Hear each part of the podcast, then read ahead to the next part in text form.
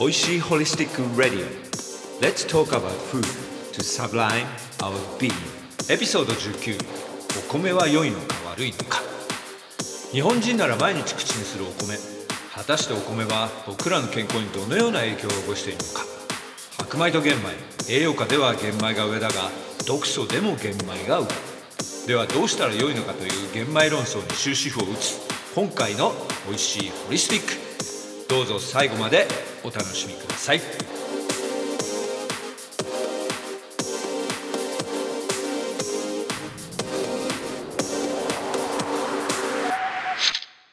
さて皆さん美味しいホリスティックが YouTube になりました。名付けて美味しいホリスティックライフ。この美味しいホリスティックポッドキャストで発信しているゆかさんと僕のさまざまな食べ物などの話に加えて主に生活ホリスティックに取り扱った旅行健康法食事のレシピからクールな人とのインタビューまであなたの日々の生活をパワーアップさせるライフスタイルを紹介しています。皆さんの自分発見自由獲得。健康で楽しい日々の選択の参考になればという思いを込めて今 YouTube に登場です。まだまだ実験試行錯誤段階ですが今後ツールも次々にアップデートし編集撮影などの腕を磨いてお届けしていく所存です。この僕の意気込みをパワーアップさせてくれるのはもちろん皆さんの LIKE や購読そしてコメントです。ぜひとも美味しいホリスティック YouTube 版の方もお引き立てのほど。リンクはこのエピソードの解説欄に貼っておきますのでどうぞよろしくお願いします。はい皆さん こんにちは、えー、横田真也です、えー、美味しいホリスティックの時間がやってまいりました。今日はですね、えーエピソードの19で、えーとまあ、今までちょっと話してなかった大事な日本人の食べ物、えー、何ですか、ゆかさん、それは。いつもゆかさん、ですね、ご飯ですね。ご飯そうですね、ご飯、えっと、お米についてですね、まあ、果たしてお米はいいのか悪いのかっていうところを、えーちょっと今日はですね、バシッと話してみたいと思います。短時間でできれば。はい。はい。えっと、それでです短時間でやりねましょう。じゃあまずですね、いつものようにというか、まあ、あの前回もそうでしたけど、ゆかさんにちょっと簡単なクイズを常識ちょっと困るな。それちょっと答えられないと、困るなえーちょっと皆さんの前で恥をかくような。ちょっと恥かかしてもらいたくないんですけど、そういうのちょっと事前にあのコミュニケートしてもらえると、いやいや、それコミュニケート恥をかかせられなくて。やっぱりそれをコミュニケートするとつまんないので、えーいきなり、えーちょっと質問を投げかけてみようかなと思ったんですけど、私あの看護師のライセンスをなくすんじゃないかっていう。ええなんでですか？え、そんなクイズに答えられなかったら。ああ、そういうなんかそうあの病院的なクイズじゃないですから。ああ、そう。ええあじゃあよかったね。あの常識クイズっていうか、まあ、常それもっと言わないんじゃないです違う 違う。あのお米は常識クイズとか言われちゃって。いや常識クイズっていうか常識クイズっていうかあのまあクイズですねそんな普通人答えられないけどまあ普通に考えればここかなっていう想像がつくんじゃないかなっていうようなえいいですか？レディーですか？クイズその？おはぐらすぎますね。おはぐら。えっとですね？あのまず今日ちょっとお米の消費量について簡単に話したいと思ってたんですけどはい。あのお米の消費量が一番高い国えー、ナンバーワンどこだと思います？うーん。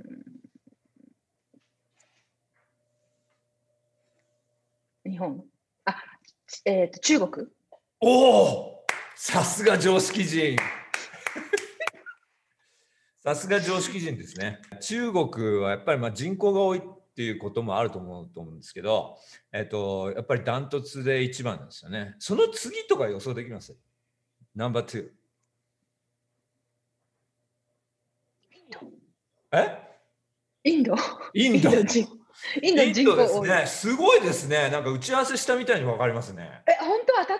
当たり。たあ、すごい。さすが。はい、じゃあこれを答松えられたらもう日本人、えー極めつけの日本人と言えると思うんですけど日本はちなみに消費量何位か？うん日本そんなに人口多くないもんね。うん大体でいいですよこれ大体まあ、プラスマイナス3ぐらいに入ったら当たりにしましょう。15。ああ、ちょっと外れましたね。はい。ちょっと外れましたけど。外れやめた方がいいですえっとね、9位なんですよ。えっと、え9、9、ナンバー9。9位。そ10位にしようかなと思ったんですけど。ああ、そう、9位なんですよね。で、どのぐらい消費してるかっていうと、えっと、840万トンなんですけど、ちなみに、えっと、中国はですね、1億4200万トン っていう、半端じゃない、バックグラウンドを変えた方がいい。半端じゃない量なんですけど、じゃあもう一個だけ、あの、1人当たりの1日の消費量にすると、どこが1位か。これ当たったらね、僕あの、あの、なんか、あの、景品つけて、クイズに答えてください、早く。すいません。だから1人当たりの1日の消費量が一番高い国。これ答えられたらテスラ。テスラ？すごいね。深夜さん、そんななんか、一人当たりで一番高い。うーん。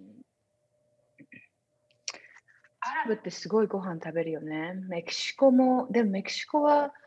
ビーンズとか食べるよね。5秒。ああと5秒ちょちょ。ちょちょちょちょちょちょ。うーん。5、4、3、2、1。一人当たり。えうーんアメリカブー ちょっと違うね。これはね多分。もう絶対誰にも、あのこれ聞いてる人もあの分かったらモンゴ、リア。え？モンゴル。モンゴル？違いますね。じゃあこれ1位を、あの1位の答えっていうのをあの聞いてる人に代わりにあの答えてもらって、で1位が当たった人には、えーまあ何かしらの、えーすごいですね。テスラですよ、皆さん、テスラ。皆さんはテスラしないけど、こんなの調べればすぐ分かると思うから。いあ、じゃあちょっと調べてみようかな、今。やいや今、今もう一回、あの、リデューしていいですか、まあ、とりあえずですね、1人当たりになると、これ、あの2番がですね、ラオス。で3番がカンボジアで、4位がベトナムっていうふうに続くんですけど、あちょっとタイランドえーに、八位がねあのちょっと、タイうんで日本はちなみに、タイって言いましたよ、私。えだからそれ8位ですよ。あ、8位か。うんうん、で、えっと、日本になると、ここ1人当たりの消費量はちなみに50位なんですって。だからそんなになんか1人当たりの消費量は、えっと、そんなに多くないと。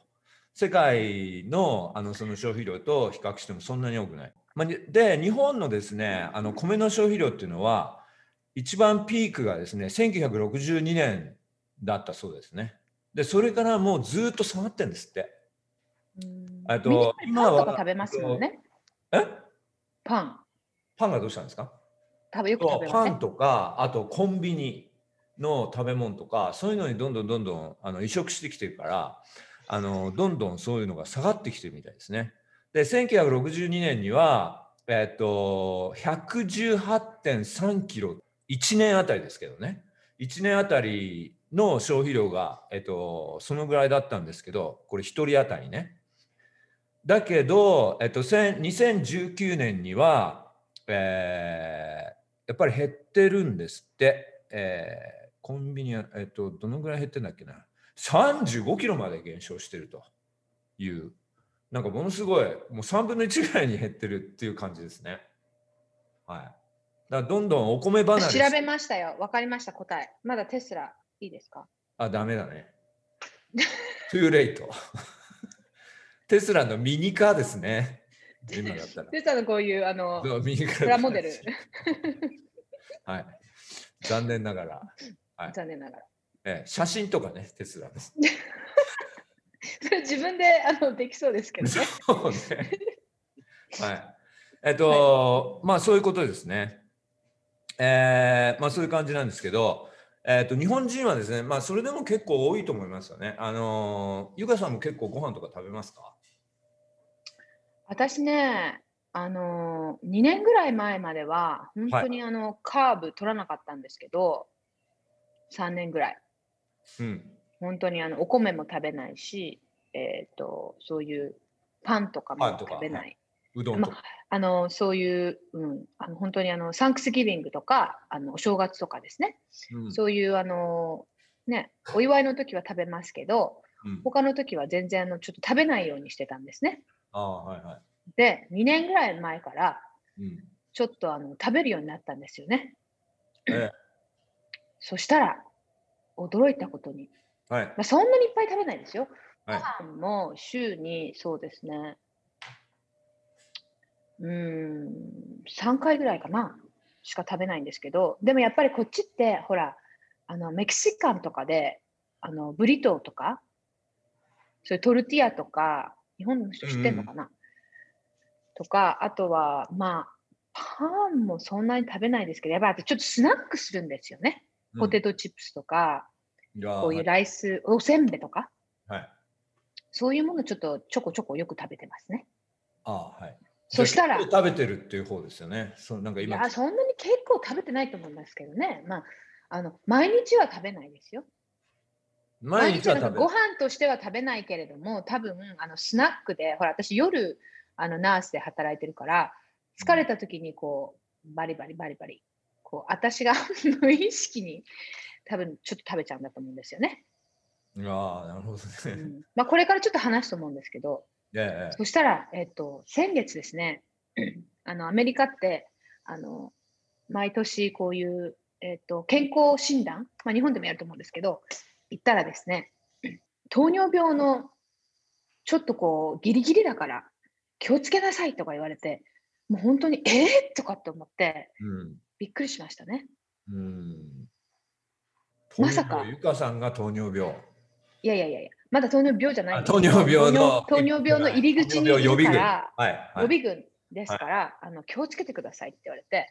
友達に言ったら、えなんかゆかなんか何何にも食べないのに、うん何 今度何食べるのとか言われて、うん。うん、そんなにこんななんかほらパンとかあのハンバーガーとかでも私レタスラップって言ってパンは食べないんですよね。はいはい。であのレタスでこうねやっぱり気をつけてるんですけどうん。ちょっとびっくりしましたね。うーん。はい。それだとやっぱりなんか違うところに原因があるんじゃないですか？食べ物中よりなんか運動不足とか例えば。うんまあそれはあ大いにあると思う。うん運動不足とかあとは運動不足とか運動不足とかですよね。い。や運動不足とか運動不足っていうか運動不足とかあとはほらないやあの膵臓とかほらやっぱりインスリンとかが、うん。あのきちんと出ないとか。あとはね、あの夜多分私働くので、そういう意味でもうちょっと年を取ってくると、あの昔みたいにこう体が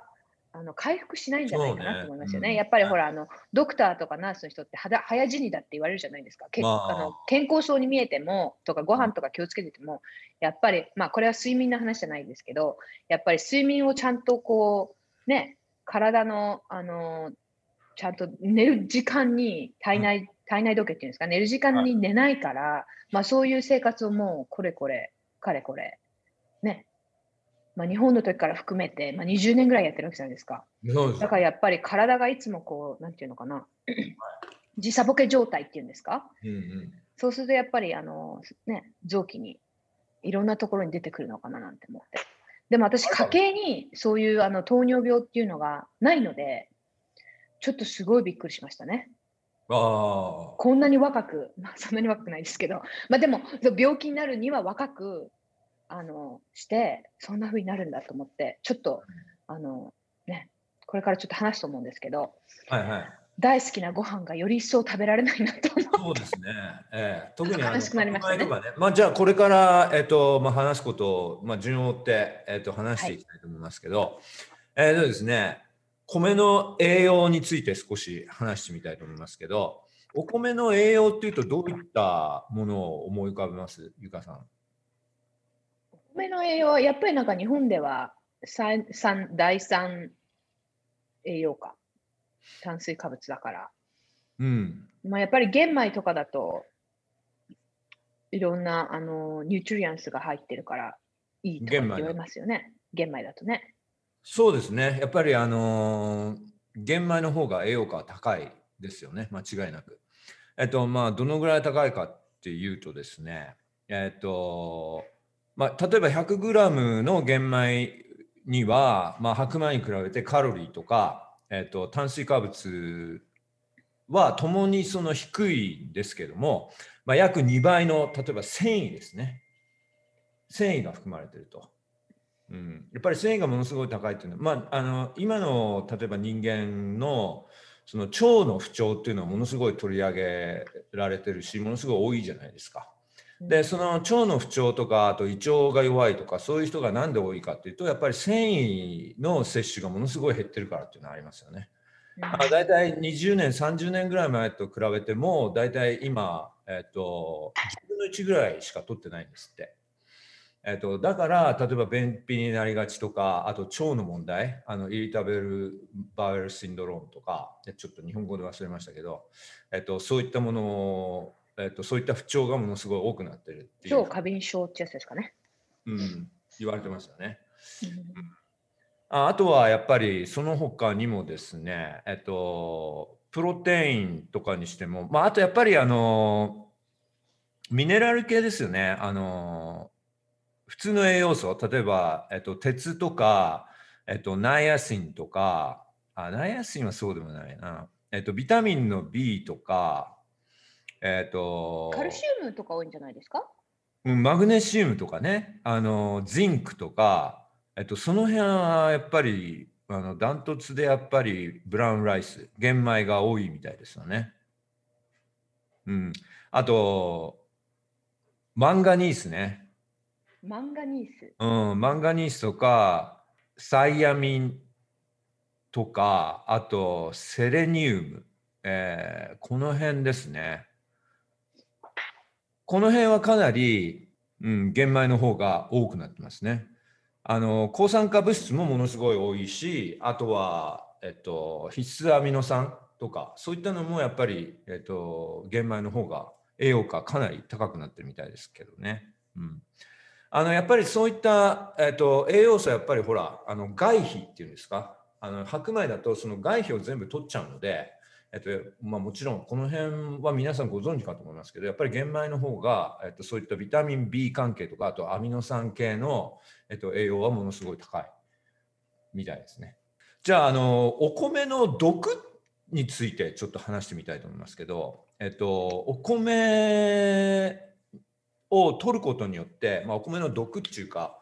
うん、そうだな、お米のその悪影響、まあ、あのここでゆかさんの話がちょっと入ってくると思いますけど、例えばあの糖尿病とかあの血糖値をものすごい上げるから、あのどうしても日本人の食事はその血糖値を上げるようなカーボハイドレート、その炭水化物の摂取がものすごい多い、えっと、ダイエットであることが多いので、でそれプラス例えばコンビニのその化学薬品とかあと農薬だとかそういったものを多く含んだ食べ物を結構多く食べてる人が多い傾向があると思う特に都会なんかではね。なので、えっと、どういう影響があるか例えば糖尿病ですよねさっきちょっとゆかさん話しましたけど、えっと、ちょっとじゃあゆかさんのその経験について話してみてもらいます？そうですね、やっぱり、えっと、なんでご飯を食べなく食べないようになったかっていうと、やっぱりあの産後にあの2人目を産んで、やっぱりあの結構高齢出産だったんで、メタボっていうか、脂肪とか、まあ、そういうものが落ちなくなったんですよね。うん、まあ、それをきっかけに、糖を、えっと、エネルギーにするんじゃなくて、自分の中にある脂肪を、えっと、燃焼させようって言って、まあ、ちょっとこっちだというとケト、ケトダイエットっていうんですけど、日本だとケトダイエットっていうのかな？みたいにして、はい、えーと、そういう、えーと、自分の中にある血糖値を使わずに脂肪を使って、えーと、燃焼するような体づくりをしようと思って、まあ、それをまあ3年、4年ぐらいやってたんですよね。まあ、そうすることで、まあ、体の調子もすごい良かったしそ、それでやってて、少し痩せたし、えーとまあ、それをこうメインテインするというか、維持することができたんですよね。で、あのもうちょっとしばらくやってると、最初の3ヶ月ぐらいはやっぱりちょっと大変なんですけど、やっぱりご飯が好きだからご飯食べちゃうんで。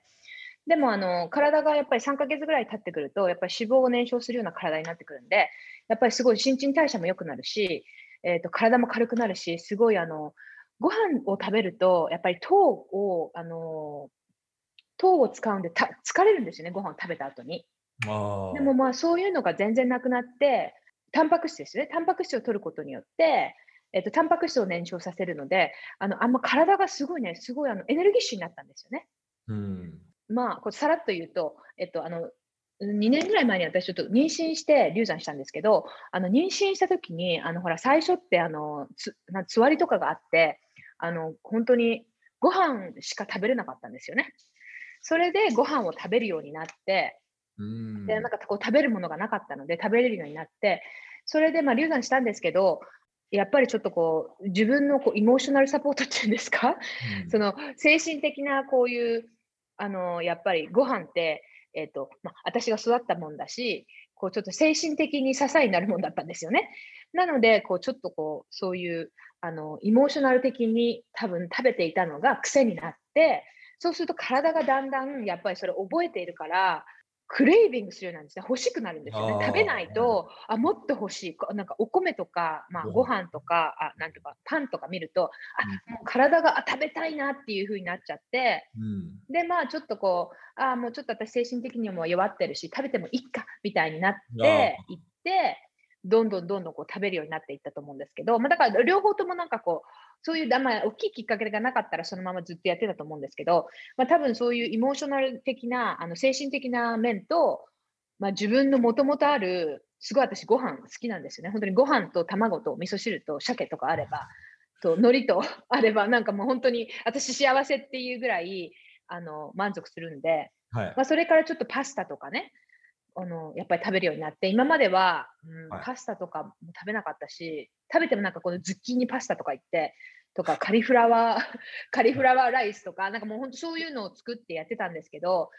うん、多分もうそういうのもやるこう記録がなくなり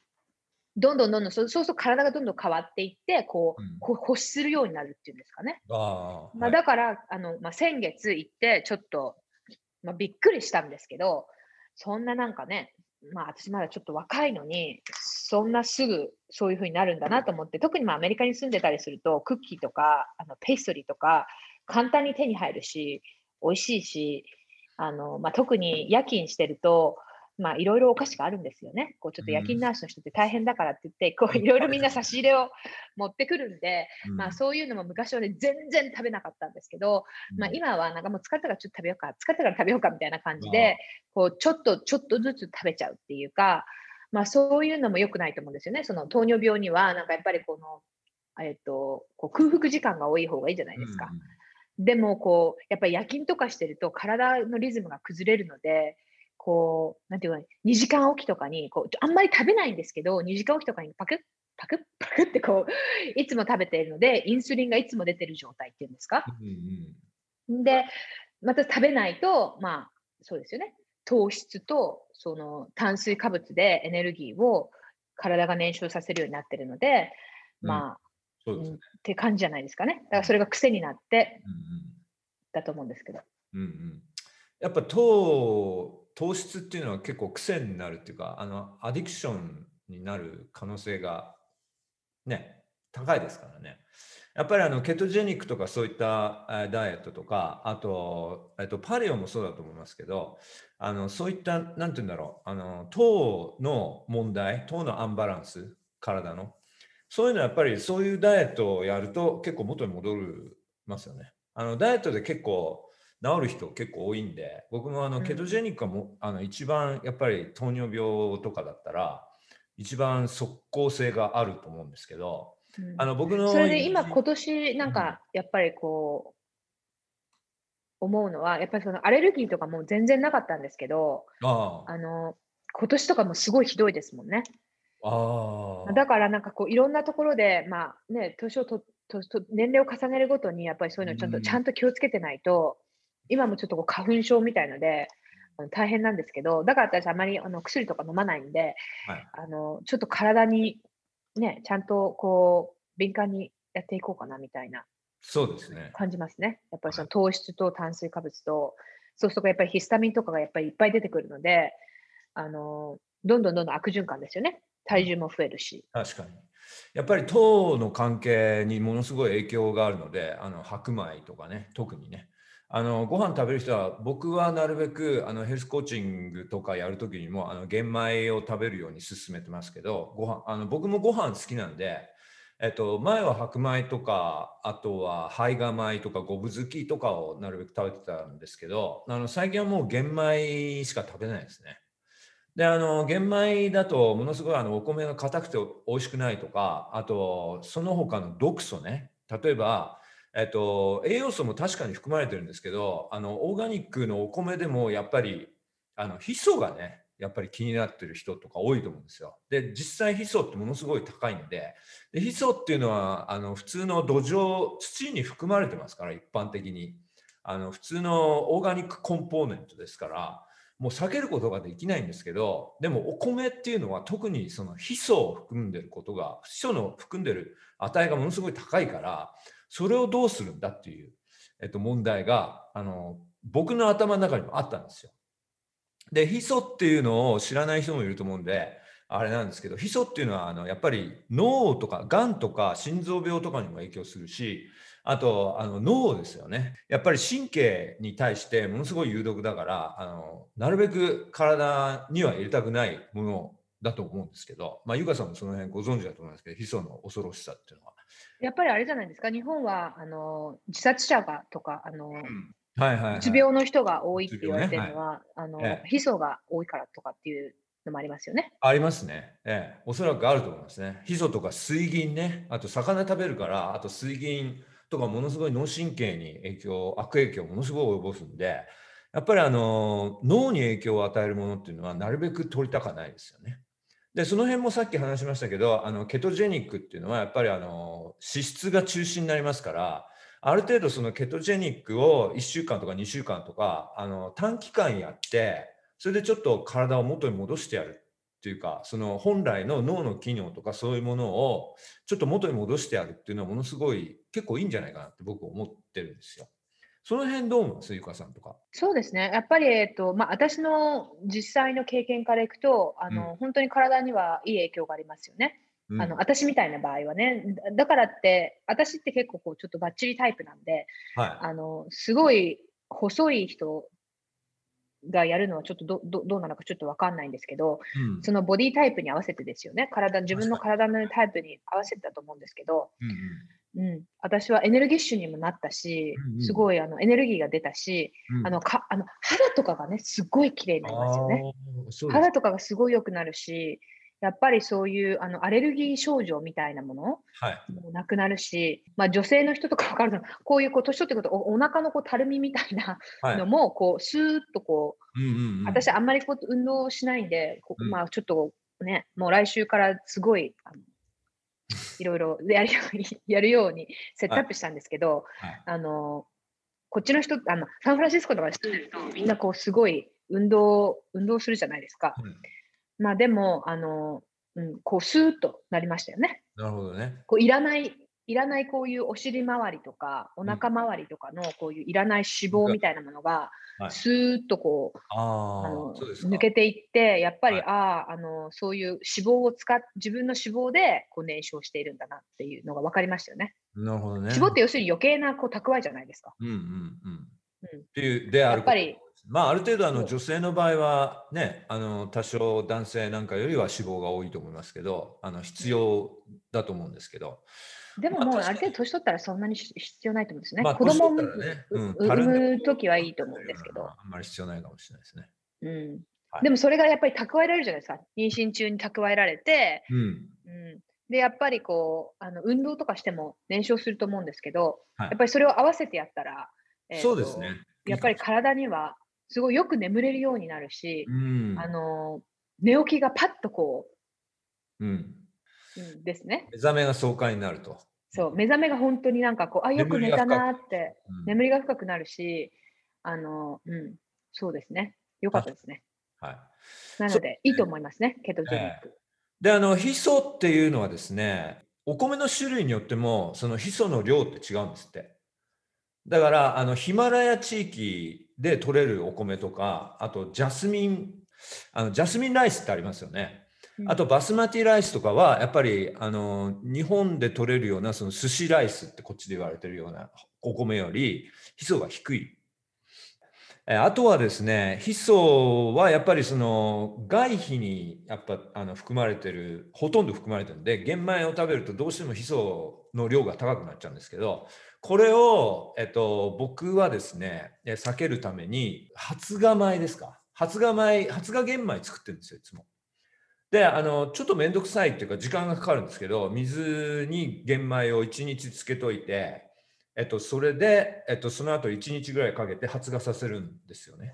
でそうすると、あのいろんな科学的な実験が、あの行われてて、これ科学的にちゃんとデータとして証明されてるんですけど、ヒ素の量が80%ぐらい落ちるんですって。で、なおかつ、ガバってあるじゃないですか。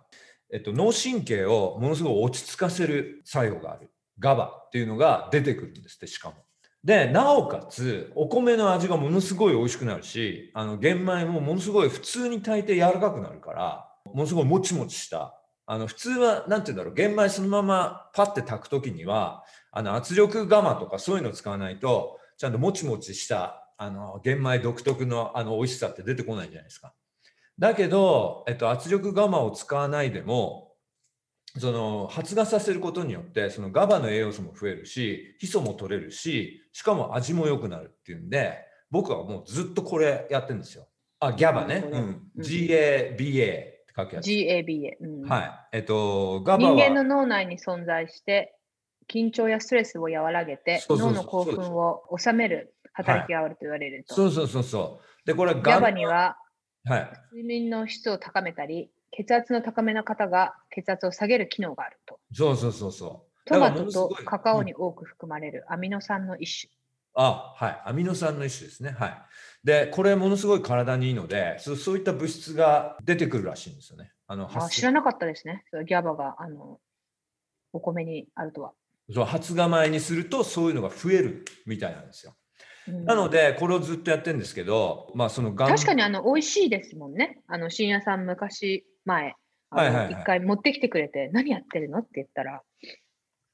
あそうでしょ、全然変わりますよね。うん、あの、うん、変わりましたね。もちもちするしね。そうもちもちするし、あの味、すごい食べやすくなるし、消化も良くなるから、あのほら、消化機能が低くて、結構玄米食べるとなんかこう消化が悪くなるっていう人いるじゃないですか。でそういう人にとってもものすごくいいと思うのでこれをものすごい皆さんにお勧めしてるんですけどあれこれビデオやったらどうですか？こういうふうにやるんですよって。ああそうだからビデオはやあの僕持ってないんですけどそれはあのウェブサイトにあの詳しく説明されてるんであのそれリンクに貼っておきますからそれを皆さん見ていただいてそれをぜひあの時間のある方健康に気を使ってる方なんかはそれで玄米を食べていただければあの、脾臓の心配もなく味も美味しく食べれると思うので、それぜひ。本当に皆さんやった方がいいですよ。あれ、あの本当に美味しくて、あの普通のあの炊飯器で炊けるので。うん、そうでしょうん。ね。とってもいいと思いますね。うん、あのちょっと面倒くさいと思う人もいるかもしれないですけど、ぜひそれやって玄米の方を食べていただきたいですね。あのできれば有機の玄米。えそれに対してはどう思いますか？私やっぱりなんか玄米であの有機無農薬じゃないと、かえってあの毒があるんじゃないかなと思うんですけど、やっぱりあのご飯って、あの玄米に、あの殻にいっぱいあの農薬が含まれてるって言われるじゃないですか。まあ、だからそこの辺はどうなんですかね？いやそうだと思いますよ。あの実際そういったデータがあるのか知らないですけど、あのそれはもう常識的に考えて、もちろん間違いないと思います。それだったらやっぱり白米を食べた方がいいと思いますか？その辺はちょっと微妙ですね。ちょっと白米がいいってどうしても思えないんで、僕は。で、一回この玄米食べ出しちゃうと、その発芽玄米とか食べ出しちゃうと、もう白米戻れないですよね。それ発芽することでもしかしたらそういう毒素も抜けるんですかね？例えばそういう有機のあれね、そういうのがあんまりないっていう人たちは、はうん、あの一回あのデータあの読んだことがありますけどあの玄米で農薬普通の有機の有機じゃない、えっと、普通の、えっと、玄米でも洗うだけで3回ぐらい洗うだけで60%ぐらい農薬が取れるんですって。洗ってこうやってぐしゃぐしゃぐしゃってやってるじゃないですか。普通お米研ぐって言って、うんうんうん、でそれをやることによってもうすでに農薬って結構取れるんですってあの表皮につくからあのあのその洗うことで随分取れるみたいですよ。あじゃあちゃんとあの無洗米とかを買わずに。無洗米とかそういうのはもうやめた方がいいと思いますよね、ああいう。ちゃんと洗ってね。だすごいなんか白いのアクが出ますもんね。うん、あれはただ、うん、はいはい。あれはただのお米の、なんだ、あれ、でんぷんじゃないな、その、あるじゃないですか。あの、うんふすまのそのお米のその表皮のところが出てる粉になって出てるとだけのことだと思うんですけどまあやっぱり、えっと、農薬米はやっぱりどうしても残るから発芽させても多少は残ると思うんですよだからできればやっぱりあの有機がいいと思いますよねもちろん。はい。で有機をやっぱり発芽させて食べれば一番なんじゃないかなと思いますけどね。はい。まあ、あと玄米のその、あのえっと、メリットとしてはやっぱり心臓病とかの予防に、えー役立つリグナンっていうのが含まれてるらしいですね。何がですか？リグナンっていう、あの化合物の一種なんですって。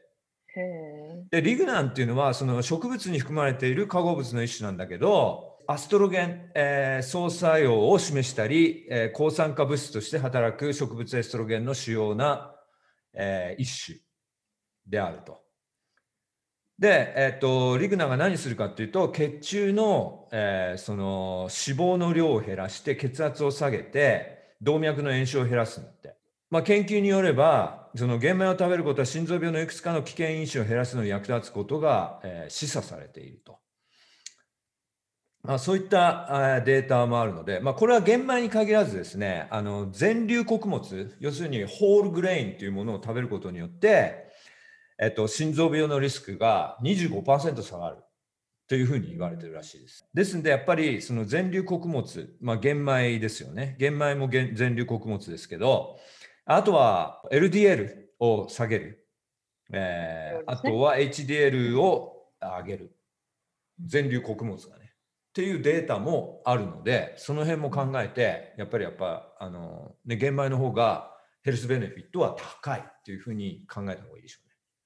私もなんかそのあのリサーチ読みましたけど、まあ、違う、多分もう違うかもしれないですけど、はい。言ってありましたね。あのそういう茶色いっていうんですか、その全国米っていうのを食べると、うんあのやっぱりその白いものを食べてる人よりは、うん。脳血日本とかほら脳一血とかうん。脳梗塞とか強いじゃないですか。はい。そういうのがやっぱり20、あとそれはなんか動脈硬化によってやっぱり起こるものなので、うん。あのやっぱりそのリスクが20%とか下がる。そうですね。しかもあのあと糖尿病とかですね、糖尿病なんかは約36%から40%ぐらいは、えっと玄米、はい。まあ、茶色いものですね、全国米とか全国、えっとなんていうんですか、穀物ですね、はい取ることで下がるって言われてるので、やっぱり白いものは避けた方がいいですよね。うん、そうですね。白いものはまあ一般的に小麦にしてもね、何にしても、やっぱり白いもの、砂糖にしてもね、あのなるべくやっぱり避けた方が健康にはいいと思いますよね。で、やっぱり茶色いものっていうか、まあ全粒穀物とか、えっと、まあお砂糖は一般的に僕は勧めてはいないんですけど、ね、他の、まあ、小麦小麦も勧めてないから、まあ、ほとんどやっぱり穀物になっちゃいますけど、そういうのはやっぱりホールグレインを食べた方がやっぱり人の健康にとっては機能とかにとってはやっぱりいいと思いますよね。うん GI 値も低いし低いって言ってもまあありますけど高い方ですけど全体的な食べ物としてみれば。だけどあのやっぱり表皮があの外皮がある分ゆっくりあの消化されるんでゆっくりその糖になるからあの体には。まあ、GI 値ってちゃんと言った方がいいんですか？グルセミックインデックス。グラスミックインデックスですね、うん。が、まあ、あの白米に比較したら玄米の方が全然低いんでその辺も踏まえてやっぱり玄米の方を、えっとまあ、例えば僕のクライアントさんとか、えっと、皆さんにそういうことを聞かれた時にはお勧めしてますけど、はい。うん。まあ、結果としてはやっぱりそうですね。やっぱり玄米の方がいいんじゃないかと。まあ、玄米はでも外皮にその毒素もある程度含まれているのでそういったのを取るためにやっぱりちょっとあの時間をかけてそういったのを取るえ努力をした方が体には絶対にいいですよということですね。はいええどうですか、ゆかさん、その辺。は？い、その通りだと思いますね。はい。ね、まあ今日はあの短めにね、まあ、結果としてはやっぱり玄米が絶対いいよということなんですけど、ええ、あの玄米甘くてね、やっぱり美味しいので、あの玄米もものによりますけど、一番この辺アリゾナに住んで一番僕が困ってるのは美味しい玄米が見つかってないってことなんですけどね。カリフォルニアはいっぱいありましたけど、だからあのカリフォルニアに今どうしてるんですか？今はだからあのカリフォルニアにこの前帰った時にあのでっかいこのコーダ米の、えっと、雪玄米を買ってきたんですよ。でそれ結構美味しいのでそれをまだ食べてますけどね。まあそれなくなったらまたどっか行って買ってこなきゃなと思ってますけど、うん、そういう感じですわか。りました。ええはい。私もちょっと頑張りますね。まあ、3ヶ月ぐらい経って、ご報告。そうですね、ゆかさんもあのちょっと頑張って、あの 血糖値をぜひ下げていただきたいと思いますね。はい。まあ、そんなにあの高くないですけどね。え？そんなに高くないですけどね。えはいはい。でもやっぱり下げた方がいいと思いますよ。そうですね。あのはい A1C っていうのがね、ちょっと高いので、ああ、はい。皆さん、あの糖尿病糖尿病をあの心配している人はちゃあの必ずあの血糖値じゃなくてあの A1C っていうのを、うんあの見てもらって、はえー、と A1C っていうのはあの3ヶ月 ,3 ヶ月で、えー、と平均したその血糖値の値なんですよね。なので、あのそのご飯を食べたからこれだけインスリンが出るとかってそういうんじゃなくって、あの本当にメタボのこううん指数になると思うので、い。うん。ぜひあの、はい。まあ、35歳以上、まあ、40代になったらちょっと 気をつけて見ていただいてはくださいい。。ええ、わかりました。はい。他になんか言い忘れたこととかないですか？皆さんにこう気をつけてほしいなとか。特にないですね。はいうんまあ、女性の方はやっぱり甘いものとか好きだし、まあ、ちょっとはねあのね食べなきゃいけないと思うんですけど、まあ、私はいつもあの 1, 週間でまあバランスを取れば、はい。ね、いいんじゃないかなそんなにこうギスギスするよりはとは思ってましたけど、はいまあ、でもそういうふうに実際自分がなってみるとちょっとこうやっぱり毎日ちゃんと気をつけることがだからって別に美味しいものが食べれないわけじゃないと思うので昔とかあんまりもうみりんとかもね全然使わなかったんですよね。うん。でももう最近ずっとこうなんかこうみりんとかあの使うようになったりとか、まあ、そういうちょこっとしたとこからあの全部こうイルミネートするっていうか削除するのは大変だと思うんですけどなんかちょこちょこってやることが、えー、と長い目ではつながると思うのではい。わぜひ私がしたミステイクを 皆さんしないように。えっと、じゃあ今日は、えーお米の話、簡単に済ませましたけど、えーまあ要点は踏まえたところで、この辺で終了したいと思います。はいえー皆さんまた、えー美味しくホリスティックに次回までお過ごしください。さようなら。さよなら。皆さん最後まで聞いていただいてありがとうございました。エピソードでは話しませんでしたが玄米の毒素が日本でよく言われているものにアブシジン酸やフェチン酸などがあります。これらは発芽までの間種を守る物質です。よく果物の種に含まれるレクチンなどと同様のものですがアブシジン酸が人の細胞内のミトコンドリアに損傷を与えるという研究報告があります。またフィチン酸については金属と結びつくキレート作用が解毒に役立つ一方でミネラルを掴んで離さず栄養吸収を妨げる研究報告もあります。しかしお米に含有されるこれらの物質の量は非常に微量でありまた話の中で紹介している発芽玄米を実行することで消滅します。玄米を常時食される方は発芽玄米もしくは24時間以上の浸水を強くお勧めいたします。発芽玄米の作り方についての詳細は解説欄にリンクを貼っておきますのでぜひそちらをご覧になってください。ではまた次回まで。美味しくホリスティックにお過ごしください。さようなら。